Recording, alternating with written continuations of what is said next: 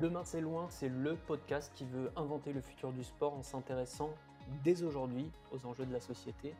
Parce que oui, le sport a la capacité de nous rassembler, oui, il peut nous aider à nous dépasser, mais le monde du sport a aussi la fâcheuse habitude de nous décevoir. Entre dérives et délits d'une minorité, inadéquation par rapport aux attentes des citoyens, inadaptation aux enjeux nouveaux de la société, nous avons jour après jour mille et une raisons de nous en éloigner. Alors, épisode après épisode, nous allons tenter de trouver des pistes, des solutions pour se réapproprier le sport d'aujourd'hui et inventer celui de demain.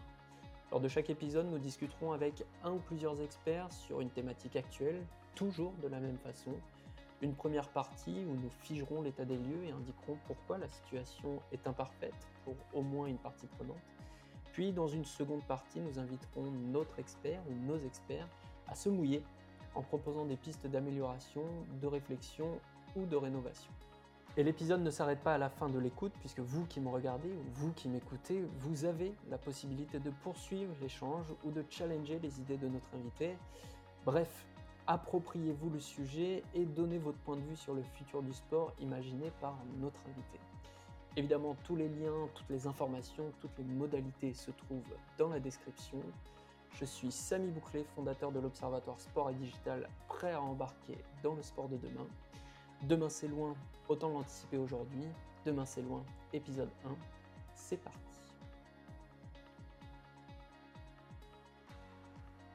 Le premier épisode de Demain c'est loin, c'est avec toi Arnaud. Salut Arnaud.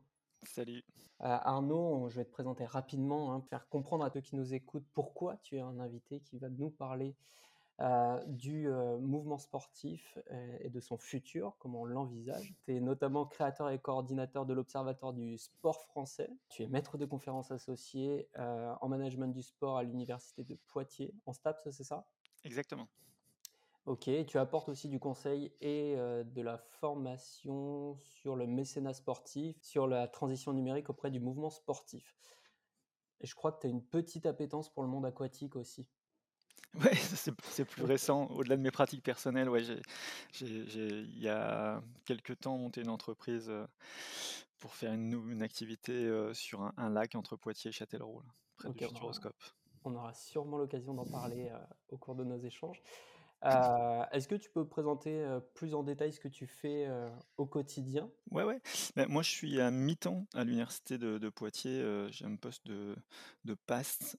donc, j'ai été recruté non pas pour mes travaux de recherche, mais pour mon expérience professionnelle, après avoir passé dix ans dans des comités olympiques, hein, deux comités départementaux olympiques et sportifs en Charente-Maritime et dans la Vienne. Été directeur du Cross Poitou-Charentes. Et puis ensuite, j'ai eu une mission au CNOSF. Euh, avant les, Jeux olympiques de Londres. Ok.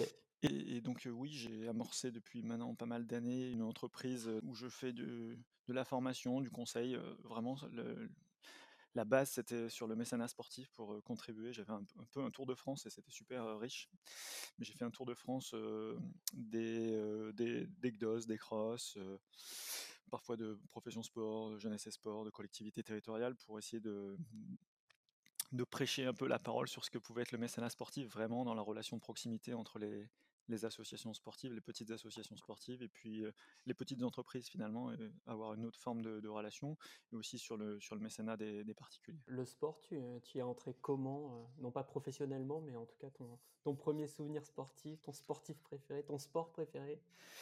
Alors comment j'y suis rentré? Bah, Dans le cadre, comme beaucoup, dans le cadre familial. Hein. J'avais un des parents très investis dans le milieu associatif sportif. Alors moi, c'est le tennis à la base. Donc j'ai depuis très petit, j'ai joué au tennis. J'ai fait beaucoup de sport co aussi à côté. Et finalement, je, crois que je préférais davantage le sport co que le tennis, même si j'ai adoré le tennis. depuis, quelques, depuis quelques années maintenant, ça fait quelques années, je, me suis mis à fond dans le padel, parce que c'est un peu un compromis entre le tennis et le sport co, parce que ça se joue que en double, c'est très convivial, c'est très sympa, donc je me suis mis à fond dans cette nouvelle pratique que j'aime beaucoup, y compris en compétition. Ok. Et puis sinon, ce que, ce que j'aime beaucoup faire aussi, c'est des activités nautiques. Donc même si j'habite Poitiers et qu'on n'a pas la mer trop proche, mais pas trop loin non plus, donc j'en profite dès que je peux. Donc je fais un peu de surf et de, et de paddle, mais cette fois-ci du stand-up paddle. Et, et notamment, c'est des bons souvenirs quand j'arrive à le faire en famille avec mes, avec mes filles. L'objectif de ce premier épisode, ça va être de, de démystifier et de, et de faire un peu un état des lieux du mouvement sportif à l'heure actuelle. Ça, ce sera dans une première partie. Dans la deuxième partie, je demanderai ton, ton avis, de te mouiller un petit peu sur bah, potentiellement le futur du sport, comment il se dessinerait ou comment il pourrait se dessiner, en tout cas de donner des pistes de réflexion.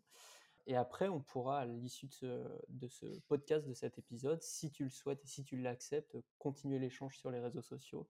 Est-ce que c'est OK pour toi? Ouais, ouais, sans problème, bien sûr. Ok, ben on va commencer avec la première partie qui est donc l'état des lieux du mouvement sportif en France.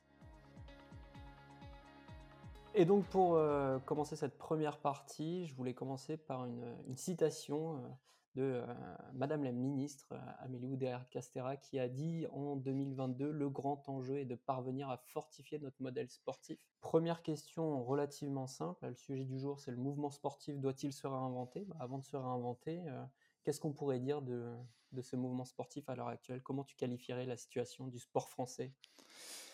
Bah, je pense qu'il est dans un grand questionnement, mais j'allais dire un peu comme tout le monde, j'ai l'impression, on a des questions qui, traversent la société. Je pense notamment au, sens du travail. On voit bien avec, avec cette, difficulté, par exemple, de, recruter dans un certain nombre de secteurs. C'est vrai aussi dans le secteur associatif et, sportif, avec cette quête de sens, avec un questionnement peut-être plus large aussi sur quelle est notre place chacun dans, dans, ce qu'on fait au quotidien et notamment professionnellement.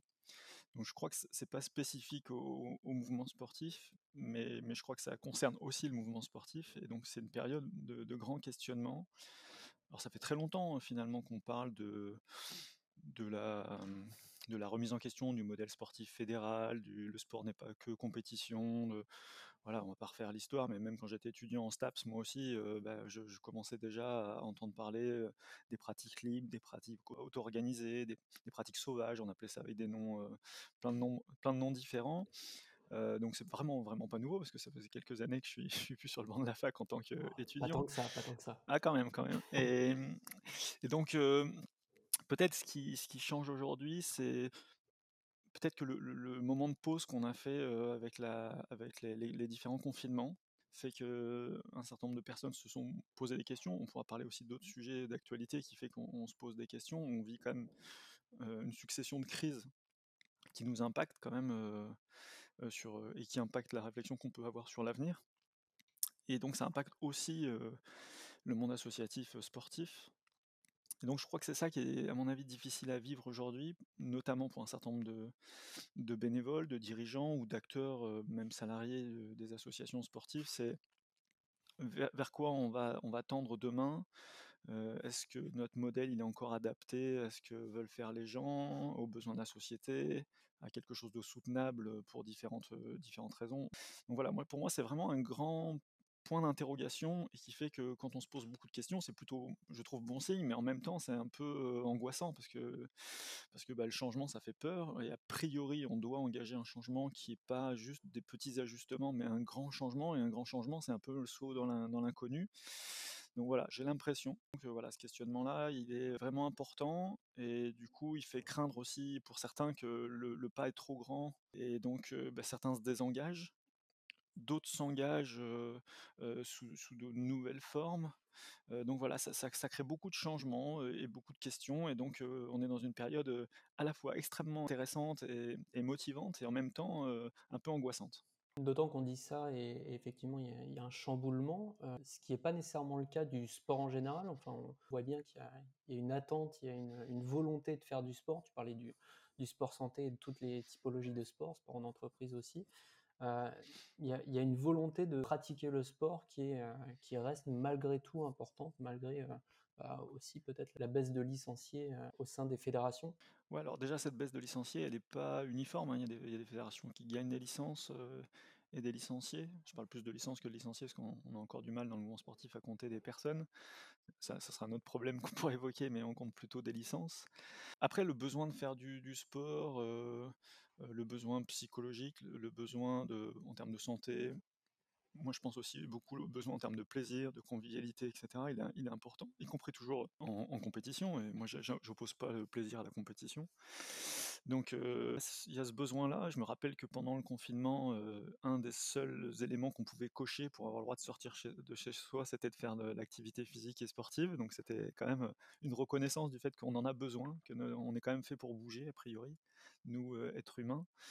donc c'était une reconnaissance finalement de, ça aussi. Aujourd'hui, il y a plein de motivations différentes pour faire du, sport. Il y a des modèles différents pour le pratiquer dans la structure associative, les collectivités, les structures commerciales proposent ça, avec une vraie différence entre le secteur urbain et le secteur rural. il y a des motivations très différentes, il y a des formes de pratique très différentes. Il y, en a qui se créent, comme toujours, hein, et qu'on découvre. Donc voilà, je, crois qu'effectivement, on a ça, on a la grande question de la, sédentarité et de l'état physique. souvent, on fait le, point sur les, sur les enfants, mais c'est vrai aussi pour les adultes et, même les plus anciens sur cette sédentarité. Donc il y a aussi ces questions-là.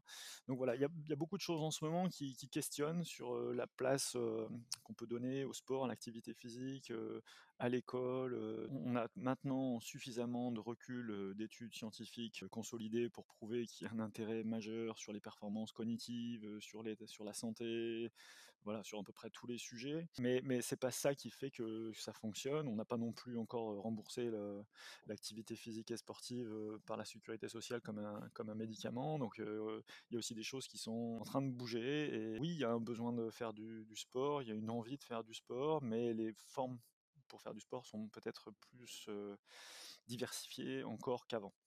Ok.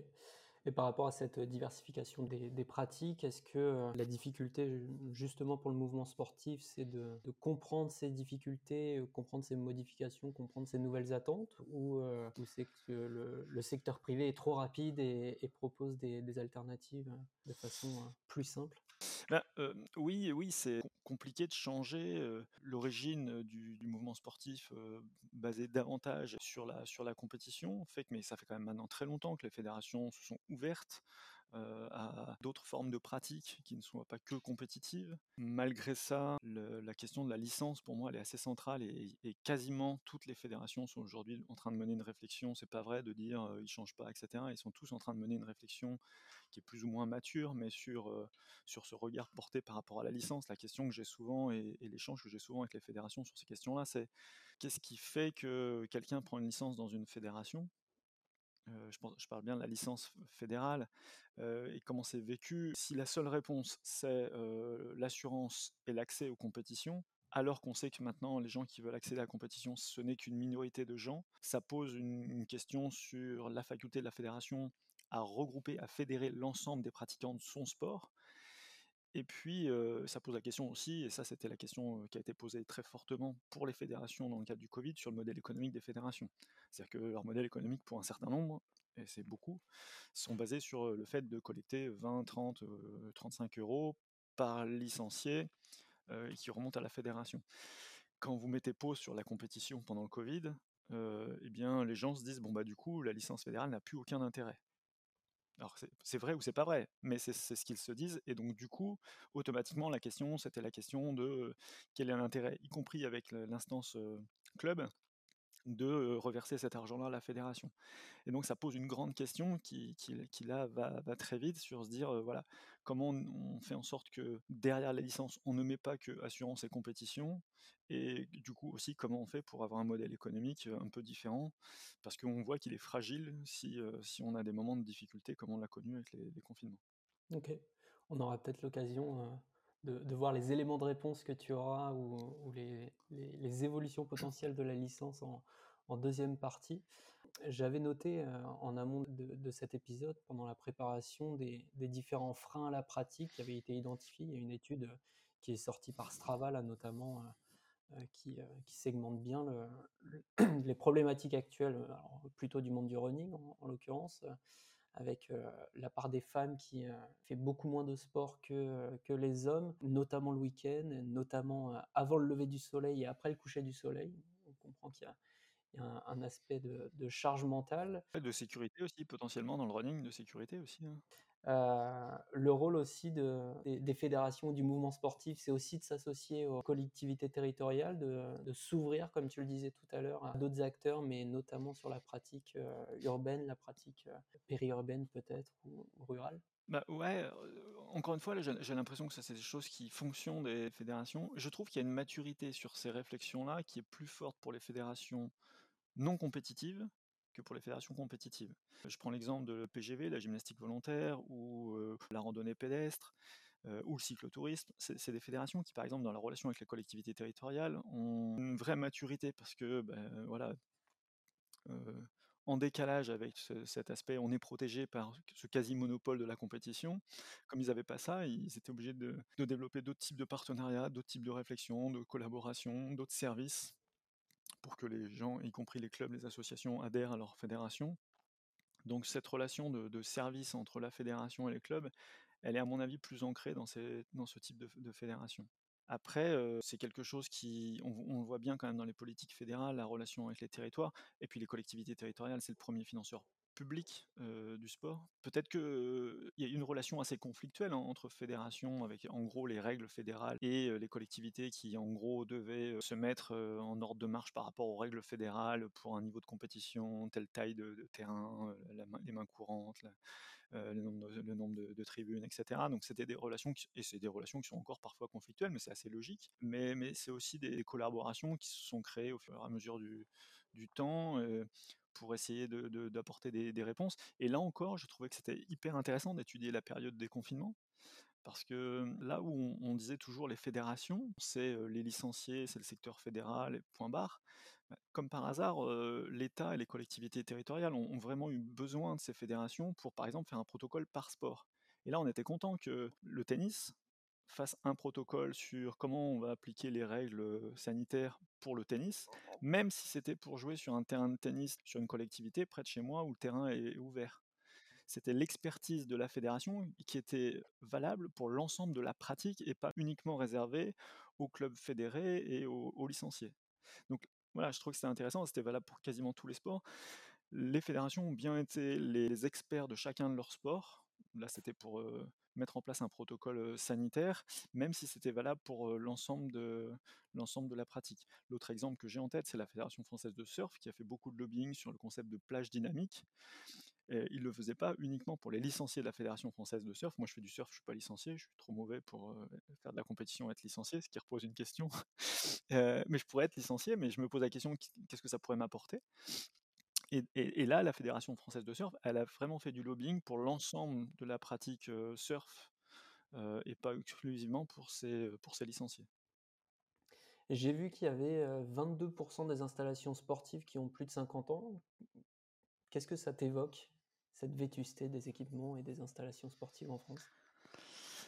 Euh, là, vraiment une vraie question d'actualité, c'est que je me dis qu'il faudrait qu'on ait la capacité, au regard de ce qui se passe, et notamment de la crise énergétique, qui sera peut-être pas d'ailleurs une crise, au, regard d'un certain nombre d'informations qu'on a, euh, qu'il faudrait qu'on soit vite en mesure de travailler sur la réhabilitation, sur euh, l'isolation thermique des bâtiments, et que peut-être qu'il faudrait qu'on se préoccupe vraiment et très vite au regard de l'avenir qui se prépare, et je pense notamment au réchauffement climatique, de comment on peut avoir des équipements existants et faire en sorte qu'ils puissent convenir à une pratique dans, un monde qui risque de se, réchauffer notamment.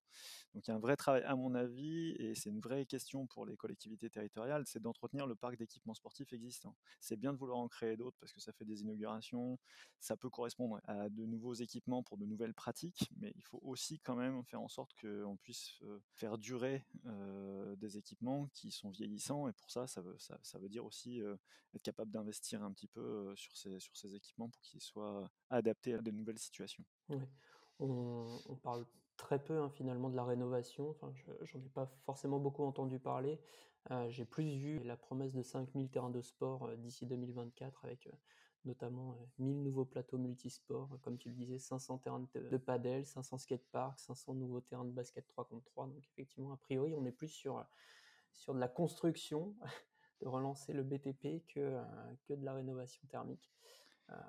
Peut-être que ça va changer avec, comme tu le dis, la crise énergétique qu'on est en train de vivre.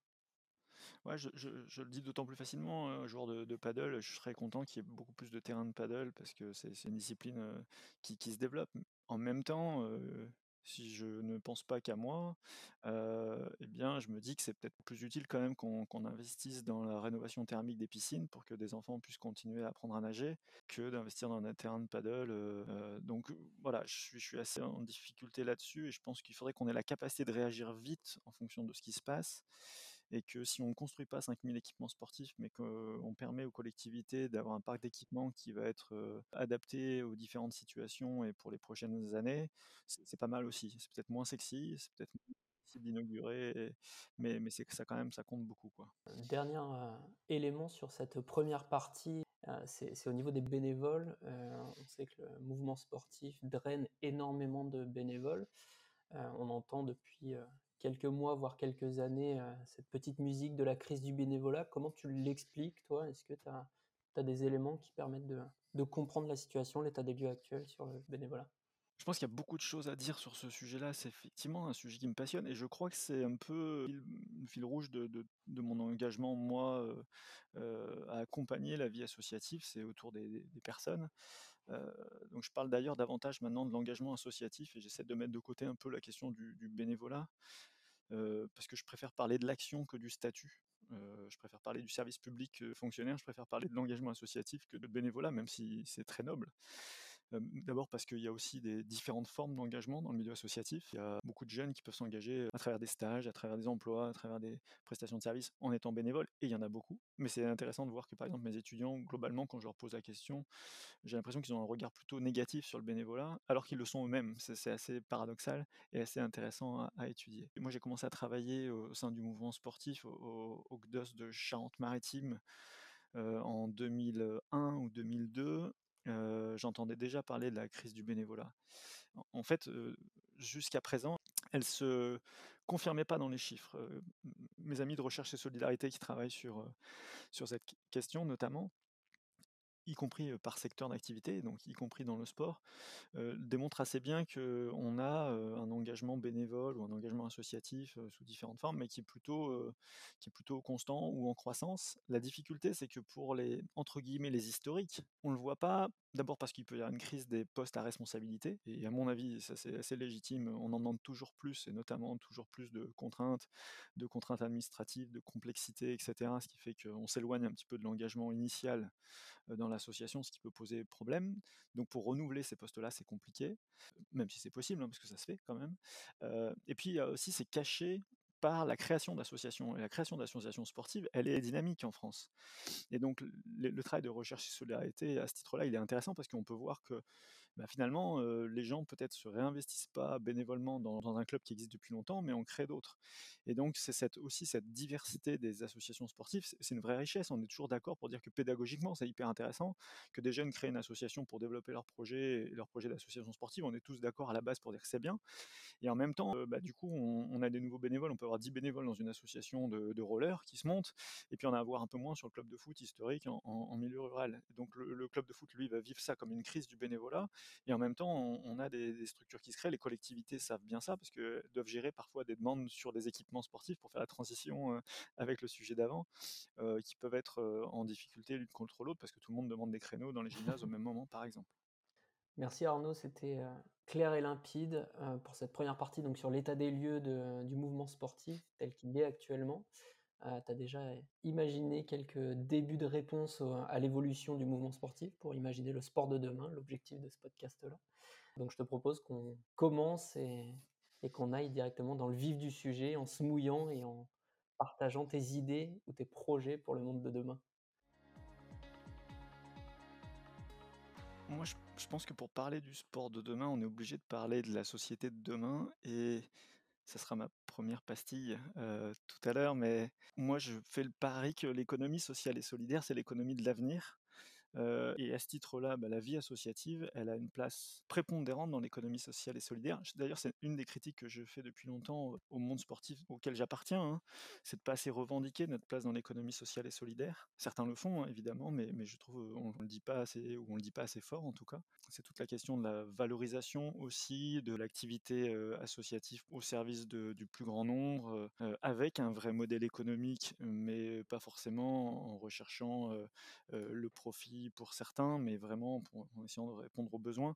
Moi, je, voilà, je fais ce pari-là que pour différentes raisons, euh, on va devoir aller davantage vers euh, une économie qui sera sociale et, solidaire, surtout solidaire, et que du coup, la vie associative, c'est un peu un modèle d'avenir. C'est un modèle plutôt ancien, mais c'est un modèle vraiment d'avenir. Je le crois beaucoup. Parce que c'est un modèle qui s'auto-organise pour faire face à un besoin. Euh, sans avoir vraiment besoin d'aller au-delà de la réponse à ce que auront exprimé une communauté, et notamment une communauté locale, d'entraide, etc. Et le sport, c'est aussi ça. C'est aussi beaucoup d'autres choses. Le sport, il a aussi été très inspirant pour une société qui va bien au-delà. Et, donc peut-être qu'il va falloir qu'on revienne à ce modèle-là. Et là-dedans, pour que la vie associative elle ait toute sa place, elle se continue de se développer, elle soit consolidée et qu'elle continue de se développer. Peut-être pas qu'avec l'association loi 1901 d'ailleurs, hein, peut-être que ça peut prendre d'autres formes. Moi je rappelle que quand on dit association, on pense juridique et on pense loi 1901, mais une association c'est le fait de s'associer. C'est déjà aussi bête que ça. Et, d'ailleurs il y a des formes d'associations de gens qui se disent avec un groupe WhatsApp, ils se disent on se met tous ensemble et on crée un projet, on, fait, on organise une fête, etc. Ils n'ont pas besoin d'avoir une association loi 1901 pour ça. Et d'ailleurs, pour faire le parallèle avec l'engagement associatif, je me dis que c'est parfois la combine que des gens ont trouvée pour être très efficace entre l'idée et l'action euh, eh bien peut-être qu'en mettant trop de contraintes sur la, sur la vie associative, euh, loi 1901, parfois fédérale, administrée, euh, on a administrativé un peu trop, je ne sais pas si ça peut se dire, mais tout cet écosystème, ça fait peur à des gens qui s'engagent plus là-dessus parce qu'ils se disent tout de suite, tout ça va me tomber dessus. Et donc, je préfère faire un groupe WhatsApp, on, fait un truc, on n'a pas besoin de demander de subventions, etc. et puis, on peut être très réactif. et ça pose des questions. Bref, tout ça pour dire que je pense que on va devoir accompagner cette vie associative et notamment sportive en ce qui nous concerne dans les prochaines semaines, dans les prochains mois, dans les prochaines années pour que cette capacité à agir ensemble collectivement sur un territoire, elle puisse se, développer, répondre à un besoin de convivialité, de faire ensemble, de plaisir partagé, etc. Donc je crois qu'on a besoin de ça. Du coup, on a quand même depuis un certain nombre d'années augmenté tout le temps, je reviens souvent sur ce sujet-là, mais les contraintes, etc. Et, je crois qu'on va devoir, en mettant des et, c'est-à-dire tout le monde en même temps, mettre tout le monde en action pour vraiment protéger cette capacité à agir vite et fort de la vie associative. Donc, le mouvement sportif, dont on s'est, on s'est pas moqué, mais on a dit, bah, dis donc, vous êtes quand même hyper structuré, presque trop structuré, donc du coup, ça coûte de l'argent. c'était un peu la caricature qu'on en faisait, mais c'est vrai qu'avec un système vertical, fédération, comités régionaux, ligues, comités départementaux, clubs, un système horizontal avec les comités olympiques départementaux, régionaux, nationaux, avec des offices municipaux des sports, avec des services des sports dans les collectivités territoriales, avec les services de l'État, euh, avec euh, aussi des maisons des associations, des CRI, bref, les DLA, les dispositifs locaux d'accompagnement, des dispositifs, des ressources en France pour aider la vie associative, il y en a beaucoup. Mais je pense qu'aujourd'hui, il faut passer un cap et transformer tous ces acteurs-là pour qu'ils ne soient pas simplement, je reprends ce qu'avait dit un dirigeant bénévole dans un article que j'ai trouvé très intéressant, qui disait qu'aujourd'hui, il y a beaucoup de gens pour nous dire quelle est la recette de ce qu'il faut faire, mais on n'a pas beaucoup de cuisiniers je pense qu'il faudrait qu'on passe de, gens qui écrivent des recettes à des cuisiniers qui viennent vraiment aider les, acteurs associatifs au niveau local. J'ai trouvé cette illustration très intéressante, très concrète, facile à, comprendre. Et donc, je, pense qu'il faut qu'on, tous ensemble, on arrive, je, me mets dedans presque, hein, parce qu'en structure d'accompagnement, même l'université peut avoir son rôle là-dedans, mais c'est comment on va pouvoir gérer toute cette complexité à un étage supérieur pour faire en sorte qu'elle n'apparaisse pas ou peu aux acteurs qui sont les acteurs qui agissent le, sur le terrain. Et là-dedans, je crois que le numérique a une place à jouer, c'est-à-dire la, maturité numérique qui existe aujourd'hui, portée par des structures qui peuvent être très différentes. Ça peut être des associations, ça peut être des individus tout seuls, ça peut être des startups, ça peut être des, entreprises commerciales. J'ai plus de doutes sur le fait que des institutions sont en capacité, des institutions au sens large, sont en capacité d'apporter vraiment des réponses là-dessus quoique, mais pourquoi pas. Mais en tout cas, le numérique, il me semble suffisamment mature aujourd'hui. Si on veut bien faire en sorte de regarder ce qui se passe, d'analyser, vraiment de gérer une partie de la complexité de la vie associative. donc voilà, je, crois que si tout le monde se met ensemble, regarde bien ce qui existe, essaie de créer des ponts, des connexions entre les systèmes, on pourrait soulager. Et pour moi, c'est vraiment, je, vais, utiliser le terme, mais je pense qu'on peut aller jusqu'à déresponsabiliser. Ça fait longtemps que j'entends que les bénévoles sportifs, par exemple, ont trop de responsabilités. Mais personne n'utilise à l'inverse le terme de dire bah, qu'est-ce qu'on fait pour les déresponsabiliser? S'ils ont trop de responsabilités, il faut les déresponsabiliser sur un certain nombre de sujets. Je pense aux sujets techniques. Un peu pénible, j'utilise ce terme, c'est un peu la pénibilité des, acteurs associatifs. Bah, comment on fait pour en retirer, pour qu'ils gardent ce pourquoi ils sont venus et qu'ils travaillent gratuitement, bénévolement, au service des autres? Eh bien, si on veut garder cette énergie-là, bah, il faut peut-être qu'on les accompagne sur le reste. Et on est nombreux, il y a des compétences, il y a forcément aussi un minimum d'argent. Par contre, il faut bien coordonner ça pour mettre au, service des, acteurs de terrain. cette difficulté à coordonner, ce serait une sorte de, idéalement, de guichet unique du monde associatif ou de, l'économie sociale et solidaire euh, en, France ou, sur les territoires? Tu, l'envisagerais comme ça? Ce serait ça une, partie de la solution? Alors ça, c'était une des grandes questions sur. J'avais réfléchi à ça pendant la période de confinement. J'avais changé avec une ou deux personnes. C'est ce qu'il faudrait. Moi, je parlais de là dans, la, la panique un peu du confinement et la, crainte qu'il y avait des dirigeants sportifs. J'avais fait des webinaires sur des dirigeants pour les écouter, pour échanger avec eux. Ça n'avait pas plus d'ambition que ça. Hein, c'était de créer des temps d'échange. Et je me disais qu'il fallait peut-être créer là en, urgence pour le coup, une équipe d'urgentistes un peu de la vie associative sportive. Et je me pose la question, est-ce qu'elle doit être nationale et thématique? Ou est-ce qu'elle doit être polyvalente et territoriale? C'est un peu toute la question que se pose souvent le monde sportif sur un choc un peu entre logique fédérale et logique territoriale. J'ai pas forcément cette réponse-là. De plus en plus, quand même, j'ai l'impression que malgré tout, le côté territorial compte beaucoup, même si on peut faire des choses très sympathiques en visio et en podcast. je pense qu'on a besoin. Moi, j'ai jamais autant apprécié mon métier d'accompagnement du mouvement sportif que quand j'ai eu la chance de pouvoir aller directement dans les locaux des dirigeants bénévoles qui avaient des problèmes pour être juste à leur disposition, d'abord à les écouter. Ils étaient très, très heureux de pouvoir expliquer ce qu'ils faisaient, de voir que quelqu'un s'y intéressait, et ensuite d'exprimer un certain nombre de problèmes et que je puisse éventuellement, si j'en avais la capacité, c'était pas toujours le cas, mais de les accompagner, de les aider là-dessus. Donc oui, après la notion de guichet unique, je suis pas très à l'aise avec parce que tellement utilisé et j'ai trouvé tellement mal que j'ai pas tellement envie de reprendre celle-ci. C'est un peu galvaudé, c'est vrai. Ouais, voilà. Peut-être que si c'était vrai, ça serait la bonne solution, mais en fait, voilà, le, mot maintenant, pour moi, il, a, perdu son sens, donc ça serait plutôt de, cacher la complexité et la partie pénible en l'absorbant, que d'autres l'absorbent. C'est le principe de subsidiarité, c'est-à-dire que ce qu'on ne fait pas à un niveau, on le fait au niveau supérieur. Bah, l'idée, ça serait que le monde fédéral, avec des compétences, avec des moyens, puisse absorber une partie de la complexité, que le comité départemental olympique puisse gérer une partie de cette complexité-là, que l'État, quand il met en place un dispositif, il gère cette complexité-là, et qu'il laisse pas en disant je crée un dispositif et après bah, débrouillez-vous avec ça. Et je pense que ça, on, peut plus se contenter de ça. Et donc, il faudrait passer vraiment de plein de gens qui écrivent des recettes à plein de gens qui veulent bien cuisiner avec, euh, avec les, acteurs associatifs. Ok. Et pour toi, est-ce que ça vient du fait que euh, le, mouvement sportif ou le secteur public a du mal encore à parler avec euh, le, secteur privé? Est-ce que tu penses que la clé ou la solution, ce serait ça, de pouvoir mieux se parler, mieux comprendre et mieux adapter les besoins à l'offre?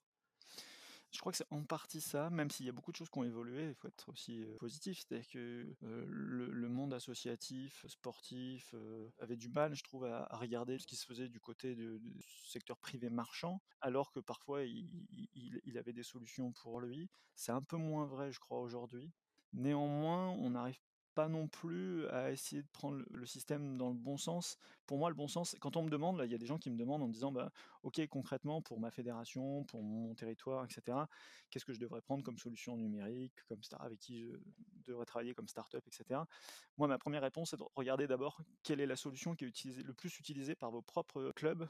Et si vous avez déjà une solution qui est utilisée par 25% de vos clubs, ils ont déjà fait un peu le travail de benchmark, etc. Et s'ils sont déjà 25% à utiliser celle-ci, c'est qu'il y a de grandes chances que ça soit bien adapté à vos besoins. Donc, réinventez pas, faites leur confiance. Et maintenant, essayez de faire en sorte de créer un partenariat national pour que bah, tout ça puisse avoir du sens, pour aider les, les 75% qui ne l'ont pas encore utilisé à l'utiliser si, si ça a de l'intérêt, et peut-être même en augmentant l'intérêt grâce à un partenariat au niveau fédéral, en branchant par exemple cette solution numérique avec votre système d'information fédéral. Et dans ce cas-là, le salarié ou le bénévole du club, il, il rentrera qu'une seule fois l'information et elle va pouvoir être dispatchée dans le système fédéral pour la licence, dans la comptabilité, dans la demande de subvention, etc. Et ça, on peut automatiser ça. Aujourd'hui, le numérique il est suffisamment mature si on arrive à connecter un petit peu les systèmes, les environnements. Ce qui est peut-être pas encore complètement le cas, et c'est à mon avis ça la prochaine étape du service qu'on pourrait rendre aux, acteurs associatifs de terrain, ça serait de, connecter les différentes solutions numériques et les solutions, les systèmes d'information des fédérations et c'est ambitieux, mais peut-être les, notamment tout, ce qui va être demande de subvention de l'État et des collectivités territoriales pour qu'on puisse vraiment fluidifier un petit peu l'information avec les différents acteurs. Donc il y a vraiment à d'abord e, effectivement regarder du côté aussi des, structures privées marchandes, mais c'est aussi regarder d'abord ce qui se passe en bas. Voilà, quel est déjà l'usage et à partir de l'usage, on, peut déjà avoir des réponses à une partie de nos, questions. Dans l'état des lieux, on n'en a pas forcément parlé de la façon dont, résonne le mouvement sportif, euh, qui est très, j'allais dire, pyramidal, sans mauvaises intentions. L'idée ou le sport de demain, serait plutôt de, renverser un peu tout ça et de, et de, partir de tout en bas pour, euh, pour remonter au fur et à mesure. C'est peut-être comme ça que ça devrait se construire, le sport de demain? Ouais, soit euh, s'il reste vertical, soit qu'ils soient un peu moins descendants mais plutôt montants, soit le, rendre plus horizontal, c'est-à-dire créer vraiment de la fluidité entre les instances nationales et, locales. Alors c'est facile à dire, c'est sûrement plus complexe à faire, mais là on progresse, je, trouve vraiment en ce moment dans la réflexion, peut-être pas encore dans l'action, mais ça demande du temps aussi, parce que là aussi les instances fédérales, elles ont pas toutes les mêmes moyens. Quand j'ai la chance de travailler avec des fédérations sur l'Observatoire du sport français, mes étudiants découvrent quand même la, différence de structuration d'une fédération à l'autre, et c'est extrêmement intéressant, et, donc elles n'ont pas non plus toujours les moyens d'engager cette réflexion et ce, changement de manière aussi rapide que ce qu'on voudrait. Quoi. On, peut faire le parallèle avec des entreprises, y compris des grandes entreprises. Euh, leur agilité avec le numérique, c'est pas toujours euh, brillant. Hein. C'est pour ça qu'il y en a certaines qui se font disrupter très vite, qui se font euh, un peu éjecter de leur propre marché. Donc voilà, il faut prendre ce temps-là, même si on n'en a pas beaucoup. C'est ça la difficulté, c'est que du coup, il y a d'autres acteurs qui arrivent et qui, qui, viennent pour le coup un peu bouleverser l'écosystème. Donc ça, c'est aussi intéressant, mais on peut apprendre aussi beaucoup de ces structures-là. Moi, par exemple, je trouve que les structures commerciales multisports, elles sont en train de nous réapprendre ce que pourrait être l'avenir d'un club sportif. En tout cas, c'est le pari que je fais aussi. C'est notamment des clubs multisports ou des clubs omnisports. C'est-à-dire que là, vous allez, si je prends un groupe que je connais bien parce que je, pour jouer au paddle, mais quand vous prenez le groupe Le Five, Fort Paddle, qui met du foot à 5, du paddle, éventuellement de l'escalade, ça se fait de plus en plus, et puis un petit peu de badminton, en gros. vous avez un accueil avec un bar qui fonctionne avec des horaires très, très larges, un accueil un lieu, un bar sympa, des vestiaires qui sont communs, etc. Et après, chacun est spécialisé et les joueurs de paddle jouent pas au foot, ou très rarement, les joueurs de foot jouent pas au paddle ou grimpent pas, etc. Et nous, ce qu'on a peut-être déconstruit dans le temps, c'est ces, systèmes-là qui, ont existé aussi en France. On n'en a plus beaucoup avec notre système de fédération en silo côte à côte et concurrente. Et moi, le pari que je fais, c'est qu'on va devoir revenir au niveau territorial à des systèmes un peu comme ça, où on aura peut-être une force de frappe en termes d'accueil, d'administratif, etc., parce qu'il y aura quand même un minimum à faire qui sera mutualisé. Et puis ensuite, on aura, chacun fera son sport, et il n'y a pas forcément autant de, changements que ce qu'on veut bien imaginer. Chacun fait son, sa pratique. Il peut être amené à changer, mais presque durablement. Mais on ne change pas dans la semaine trois fois de sport. Enfin, j'y crois pas beaucoup. Mais par contre, les vestiaires, le bar, le lieu de convivialité, etc., qui peut être sympa, bah ça, c'est plutôt pas mal de le, de le, de le faire en, commun. Après, c'est toute mon expérience aussi de mutualisation. Quand on a travaillé dans, dans DECDOS, euh, bah, c'est toute notre, expertise, notre, notre expérience, c'est d'avoir travaillé pour l'ensemble des sports. On voit bien quand même que le champ du commun, il est très important. Ça, me permet de rebondir sur euh, le futur de la licence. Certainement qu'il y, a des choses à faire en, en diffusant euh, pour une seule licence plusieurs sports, ou peut-être que tu as d'autres idées sur le sujet? Bah, sur, la licence, pour moi, c'est presque l'élément central de la réflexion de l'évolution du, modèle fédéral. C'est-à-dire que la licence, c'est un peu le PIB pour notre société. C'est-à-dire que c'est vraiment l'indicateur de référence. Et à mon avis, on, se trompe avec cet indicateur-là. Nous, par exemple, quand on travaille sur le sport santé à l'université, la licence, ça n'a quasiment aucun intérêt parce que c'est, il nous faut une intensité et une fréquence. C'est-à-dire Mais la licence, on ne sait pas. Il y a des gens, ils ont une licence sportive et ils font jamais de sport. Il y a même des licences dirigeants qu'on fait payer quand même. On fait payer les, les, gens le droit de travailler gratuitement. Il y a des concepts qui sont assez intéressants quand même qu'on a réussi à créer. Ils sont assurés pour ça. Voilà, ils sont assurés.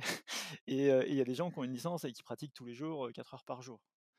donc ça, ça ne nous aide pas beaucoup, par exemple, sur le, sur le sport santé. Donc la licence, aujourd'hui, elle est quand même globalement perçue comme une taxe d'accès à la compétition et éventuellement comme une, comme une assurance. C'est plus suffisant, ça marche plus, quoi. Ça marche plus. Et aujourd'hui, un président de fédération, globalement, il est, quand c'est une fédération compétitive, il est jugé à la fin de son mandat sur l'évolution du nombre de licences et l'évolution du nombre de médailles. C'est encore vrai maintenant? Bah ouais, ouais. En tout cas, c'est quand même des indicateurs qui sont. L'avantage, c'est qu'ils sont, on les connaît depuis longtemps, ils sont assez faciles à apercevoir.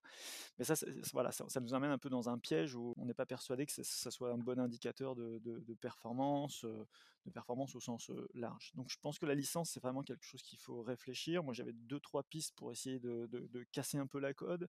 Je me disais que c'est peut-être intéressant de reprendre la définition de la licence côté marketing. La licence côté marketing, la licence Disney, c'est le droit d'utiliser le logo de Disney sur un mug et là, vous payez une licence à Disney. Et je me suis dit, si la licence, c'était le fait de pouvoir utiliser le label Fédération française de handball, euh, parce que ça a une vraie plus-value pour le club, bah, on change un peu le regard qu'on porte euh, dans la relation club-fédération. Parce que la fédération développe de nouveaux concepts, des approches pédagogiques, euh, voilà, donc il y a des choses très intéressantes, mais il faut qu'on change un petit peu le, système. Donc ça, c'était une première approche qui me semblait être intéressante à réfléchir. Je dis pas que c'est la solution, mais qu'on puisse commencer à réfléchir sur cette autre définition de la licence. Et puis l'autre, celle que je choisissais, si, toujours dans le parallèle avec le numérique, c'était un peu sur le modèle de Deezer ou de Spotify, qu'on connaît bien. Euh, on a une licence, euh, on a un système euh, freemium, c'est-à-dire qu'on a une partie pour écouter de la musique, mais on est interrompu par de la publicité, etc. Ça, c'est la partie gratuite. Après, on a une partie premium. Premium, c'est on a le même service, sauf qu'on va payer plus cher. Et je me disais, ce serait intéressant qu'on essaie d'avoir cette réflexion-là, là aussi, sur les licences fédérales. Est-ce que demain, on va avoir une licence gratuite numérique nationale et fédérale qui pourra permettre de dire je fais partie de la communauté basket en, prenant cette licence via un système numérique? Simple qui va me permettre d'avoir quelques infos sur les matchs diffusés à la télé, sur les, matchs des, clubs de haut niveau à côté de chez moi, voilà, etc. Ou sur l'actualité de l'équipe de France. vraiment pour avoir toute la communauté et plein d'autres choses, j'imagine qu'on pourrait envisager dans le cadre d'une appli, etc. Quelques privilèges en tout cas, c'est ça? Exactement, exactement. Et puis ensuite, basculer à Premium, qui serait en fait la, définition de la licence d'aujourd'hui, celle qu'on va payer, qui va être locale, accès à un équipement, accès à des compétences humaines, un entraîneur, adhérer à la vie associative, etc. Ça permettrait à un président de fédération de dire, par exemple, je fédère l'ensemble de la communauté des gens du basket, qui est bien plus large que les gens qui sont licenciés à la Fédération française de basket. Il aurait tout le monde, donc en termes de lobbying, de, de poids politique, ce serait beaucoup plus important, tout en gardant un système avec un modèle économique sur lequel il a une licence. Donc c'est deux sujets sur lesquels, sur la licence, j'essaie de réfléchir en tout cas, la, question du service qu'on met derrière la licence me paraît intéressant à, étudier, même s'il y a une critique de ça. Hein. La critique, ça peut être de dire aussi, à sa force de parler de service, on peut tomber dans un modèle complètement, presque certains diraient euh, libéral, euh, en disant, bah voilà, là, est-ce qu'on adhère à un mouvement associatif euh, et on paye pour dire qu'on partage les mêmes valeurs, ou est-ce qu'on achète un service? Et c'était toute la, question du remboursement, par exemple, de la licence au moment de la pause sur le Covid là aussi. Je trouve que le Covid était hyper intéressant à étudier pour toutes ces questions-là, parce que ça a posé plein de questions qu'on n'avait peut-être pas en tête, ou en tout cas qu'on avait, mais là, c'était assez violent. Et voilà, tout s'arrête, est-ce qu'on rembourse? Là, il y, a eu des réactions de fédérations qui étaient très, très différentes, des réactions de clubs très différentes, parce qu'il y a des réalités économiques qui faisaient que certains pouvaient, d'autres pouvaient pas. Certains l'ont fait dans leur coin sans prévenir les autres, et ça pouvait mettre les autres en difficulté. Donc, c'était intéressant à étudier. Ouais. Ok, est-ce que tu as un, autre, un autre sujet, une autre idée euh, qui a peut-être quelque chose à voir ou euh, complètement différente? Leur tourne je pense qu'il y a peut-être le dernier point, c'est que moi je porte j'ai une vraie attention là sur, mais j'habite Poitiers et puis dans la dans la Vienne, puis les territoires à côté, il y a aussi beaucoup de territoires ruraux et j'ai eu une crainte. On voit bien qu'il y a une, diversité de l'offre sportive grâce à des équipements sportifs qui sont privés. On a toujours eu une vie associative donc privée, mais avec des équipements publics. Mais là, on a aussi des structures privées du secteur marchand qui se développent, qui créent des équipements sportifs. Je parlais du, du foot, du paddle de l'escalade, du badminton. on pourrait encore prendre plein d'autres. Mais on voit bien que pour avoir un modèle économique, elles ne vont que sur les territoires urbains. Et ma crainte, c'est de savoir comment on va s'organiser, même s'il y aura toujours une différence, mais comment on va faire en sorte qu'il y ait un minimum d'activités sportives sur les territoires ruraux, sur les territoires périurbains, et quel va être le rôle des financements publics pour assurer un minimum d'équité territoriale par rapport à ça.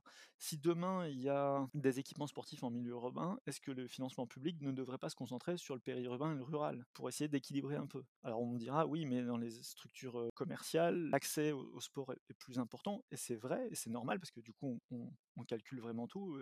En général, il n'y a pas de bénévoles pour faire tourner la structure, il n'y a pas la mise à disposition des équipements sportifs gratuits par la collectivité. Donc du coup, il y a cette question de l'accessibilité par les prix, et là plutôt en territoire urbain, et l'accessibilité de la pratique liée à l'équipement plutôt en territoire rural. C'est vraiment une question que je me pose sur comment ça va évoluer à l'avenir et quel va être le rôle d'équilibre des financements publics dans, sur ce sujet-là. Un petit mot justement sur, le futur et, l'enjeu écologique qui, qui va se dessiner ou qui peut se dessiner je peux en parler d'autant plus facilement que c'est moi peut-être une prise de conscience assez tardive en tout cas, mais voilà, comme beaucoup, je suis l'actualité, j'essaie d'écouter, puis je porte un peu d'attention en étant à l'université au, discours scientifique, et je suis assez interloqué par ce que nous disent les scientifiques sur notre avenir, y compris en France, même si c'est peut-être pas en France où ça sera le plus dramatique au début. J'aime pas trop le terme d'éco-anxieux, il y en a beaucoup qui se moquent de ce terme-là, mais j'ai l'impression de faire quand même un peu partie en me disant, mais vraiment, si on écoute la parole des scientifiques, il y a quand même de quoi s'inquiéter. J'ai l'impression qu'on est peu à s'inquiéter et qu'on change vraiment pas grand-chose. Et donc, du coup, bah, moi, en étant un peu plus spécialisé dans le sport, j'essaie d'appliquer ça dans, le sport. Et avec mes étudiants de Master 1, là, récemment, j'ai pu organiser une conférence qu'on a volontairement appelée Sport et décroissance pour aller assez loin dans la réflexion, pas simplement sur l'éco-responsabilité ou le développement durable ou la transition écologique. On a vraiment voulu pousser le bouchon assez loin parce que, au, vu de ce qu'on lisait, de ce qu'on entendait, on avait l'impression qu'il y avait des choses assez, assez graves qui fait que ça risque de questionner le modèle de la société en général et donc du coup du, sport. Et donc c'est un peu ça. Dans un monde, là, on a un ministre qui vient de nous dire qu'il fallait qu'on se prépare à un monde à plus 4 degrés. Un monde à plus 4 degrés, quand vous regardez un petit peu ce que nous disent les scientifiques, euh, je suis pas persuadé que le sport sera une priorité pour nous à ce moment-là, mais en tout cas, ça a un impact très direct sur, notre pratique sportive. on pourra plus faire exactement la même chose, ça c'est certain. Très bien, merci Arnaud pour ces, ces éléments qui nous permettent d'avancer sur la problématique du sport de demain, du sport fédéral de demain ou du mouvement sportif de demain. Arnaud, avant de nous quitter, je te propose que tu nous parles de ta pastille. Tu as choisi de nous, faire des recommandations, des conseils Ouais, bah, mon conseil, il est très cohérent avec ce que je viens de vous dire sur, la fin. C'est la lecture de, Ralentir ou, Périr de Timothée Paric, euh, l'économie de la décroissance. D'abord parce que c'est un économiste et je trouve que c'est intéressant. Voilà, on peut pas taxer ces gens-là d'être des, fous furieux, euh, énervés sur l'écologie, etc. Et c'est des scientifiques euh, qui ont fait un travail de, recherche. Et je suis en cours, je l'ai pas fini. Mais d'abord, c'est extrêmement intéressant pour de savoir un peu ce que, ce que l'avenir nous réserve.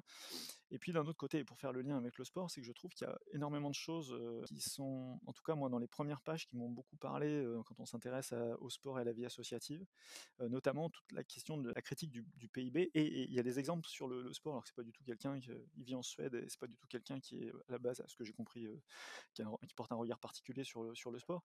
Mais cette critique du PIB, ça fait longtemps moi que je, l'utilise sur le fait que ça rend pas compte, par exemple, d'une bonne partie de ce que fait la vie associative, de ce que font les bénévoles, parce que tous les aidants, alors d'autres utilisent, utilisent l'activité contributive, c'est d'autres termes, mais en gros, on a toute une partie de l'activité humaine qui est très utile, qui rentre pas dans notre unité de mesure qui est le PIB. Peut-être aussi ce qui fait qu'on n'arrive pas à faire vraiment peser la vie associative et la vie associative sportive dans les débats politiques. On voit la faiblesse du sujet au-delà des Jeux olympiques, éventuellement d'un ou deux clubs de foot. c'est très très faible dans le débat dans le débat public au moment par exemple des élections présidentielles. Moi je m'intéresse toujours à ça. Et donc là il y a, y a, quelque chose de très intéressant parce que ça montre bien que peut-être qu'il faudrait qu'on change d'unité de mesure et qu'on s'intéresse aussi à des unités de mesure qui valorisent les rapports humains et qui ça peut avoir une contribution beaucoup plus intéressante, notamment dans un futur durable. Arnaud, je voulais te remercier pour cette, euh, cette petite heure passée ensemble. Merci Samy. J'espère que tu as passé un bon moment. En tout cas, ça a été une discussion que j'ai trouvée personnellement riche. J'espère que les auditeurs aussi. J'invite tout le monde à te suivre. Alors, où est-ce qu'on peut te suivre, Arnaud? Bah, honnêtement, maintenant, plus sur LinkedIn. J'étais pas mal sur Twitter, mais je suis en train de basculer de plus en plus sur, LinkedIn. Donc, euh, rendez-vous sur LinkedIn. Euh, je mettrai évidemment euh, le lien. Merci à toi de, de, mettre en place ce genre de, de rendez-vous. J'espère et j'espère que je pourrai suivre attentivement aussi les prochains invités pour, pour essayer d'enrichir ça. Mais je trouve que c'est intéressant de, de, réfléchir ensemble, de voir quels sont les différents scénarios possibles a priori personne n'est voyant. En tout cas, moi j'ai pas la prétention de croire que je sais à quoi ça va ressembler, mais en tout cas, si on s'y intéresse, on peut déjà s'y préparer un petit peu, donc euh, c'est toujours utile. C'est la fin de l'épisode 1. Si vous souhaitez poursuivre l'échange sur le thème du jour, rendez-vous dans la description. On vous a mâché le travail, tous les liens, toutes les ressources s'y trouvent. Si vous avez apprécié cet épisode, partagez-le auprès de vos proches, parlez-en demain, la machine à café prenez deux secondes de votre temps pour mettre 5 étoiles, ce sera fort utile et fort apprécié.